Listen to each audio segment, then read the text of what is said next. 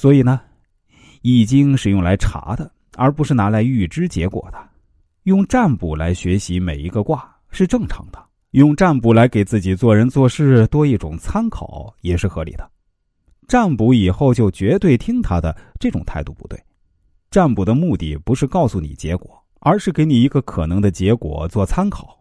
这样理解和应用《易经》，才是懂得占卜的人。《易经》中有六十四卦，每一卦都有相应的爻辞。学者们认为啊，这些爻辞所讲的都是治国育民的道理，而用《易经》来算命的人则说呢，这些爻辞啊，就是你未来的命运。那么，我们应该怎样理解这些爻辞呢？《易经》里面多次提到一句话。自天佑之，吉无不利。大部分人啊都解释错了，认为啊是有来自上天的保佑，所以做什么事情都很吉祥，都不会不利。那占卜的目的不是告诉你结果，而是给你多一种参考。说实在话，老天不会保佑任何人，老天就是自然，自然怎么会保佑普通人呢？他如果保佑了这边，就保佑不了那边。那自然就是这边该下雨就下雨，那边该干旱它就干旱，它跟人不人完全没关系。老天如果保佑任何人，那就是偏心，就是不公平。老天就是该下雨下雨，该出太阳就出太阳，该刮风就刮风，不管你有什么反应。不要认为老天爷会保佑你，绝对没有这种事情。那个字啊，不是来自的意思，而是自己的字。这句话就是你自己努力，老天就会帮你啊啊！自天佑之，吉无不利。要把人跟天联系起来，我想这也是孔子最大的贡献啊，就是把人跟天联系在一起，叫做天人合一。老天只帮助应该帮助的人，不会帮助不应该帮助的人，这叫自然规律。老天绝不会因为你多拜了，他就保佑你。那样跟贿赂有什么两样？那如果老天都可以被送礼打动，那多拜几次就保佑你，老天又算什么呢？贪官污吏？所以啊，老天是不会做这种事情的。老天会说：“你好好做啊，我就按照自然的道理来帮助你。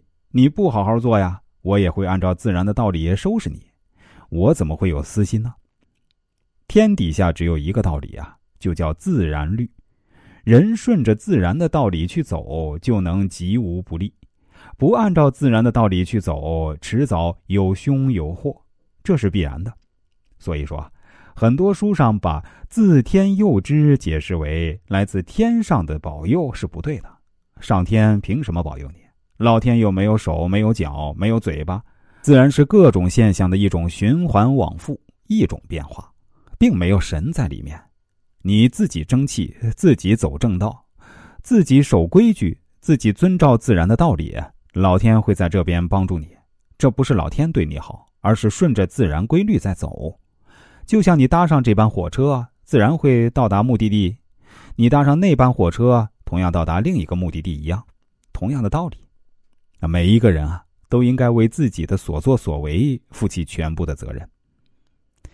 易经的主张非常清楚。每一个人都应该为自己的所作所为负起全部的责任。以前的大家庭生很多小孩按照现在家长对孩子的态度，怎么照顾得来呢？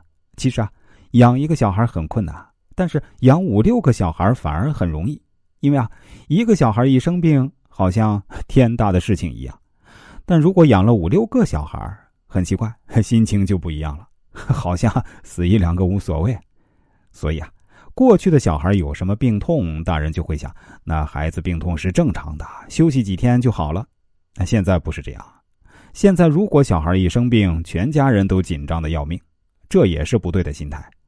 人一定要经过不同的历练，什么病都得过，也就不会怕了。百病成良医，最怕的就是那种从来没有生过病的人，那是最要命的，因为一病就起不来了。所以啊，很多观念要靠自己去调整。人不管做什么事，自己都要慎重。如果不慎重，自己就要承担相应的后果。你走这条路，结果一定是这样；你走那条路，结果一定是那样。这是必然的，是自然律，自古以来都没有例外。摆在你面前的永远有两条路，都是你自己去选择。如果你要走这条路，那就往这边走；如果你要走那条路，就往那边走。不管如何，走完这段路，接下来还会有两种选择，周而复始，永不例外。孔子在读完《易经》之后肃然起敬，大加赞赏，并为《易经》做了十义，后来啊也被称为《易传》，对后世影响深远啊，几乎可以和这《易经》并举了。研究易学的学者认为啊，《易传》是研究和学习《易经》的必读之物。那么，孔子对占卜是什么态度呢？我们以为《论语》最能代表孔子的学问，其实错了。孔子最大的学问啊，是在《易经》上。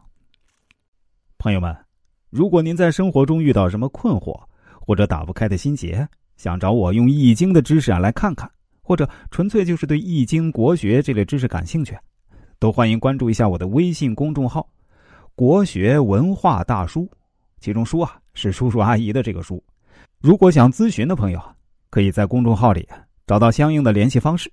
下面啊，我再说一遍，公众号啊叫“国学文化大叔”。